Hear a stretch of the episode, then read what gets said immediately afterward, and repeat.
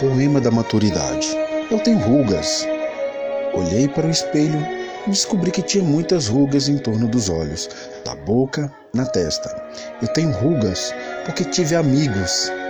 Rimos, rimos tanto até as lágrimas. E eu conheci o amor que me fez apertar os olhos de alegria. Eu tenho rugas porque eu tive filhos e me preocupei com eles desde a concepção.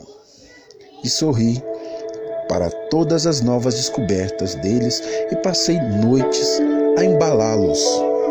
E depois chorei, chorei pelas pessoas que amei e que foram embora por pouco tempo ou para sempre, ou sem saber por quê. Eu olhei, passei horas sem dormir para projetos que correram bem, que correram mal. Nunca parti para a febre das crianças, para ler um livro ou fazer amor. Vi lugares lindos, novos, que me fizeram abrir a boca, surpreendido ou surpreendida, e revi os lugares antigos que me fizeram chorar.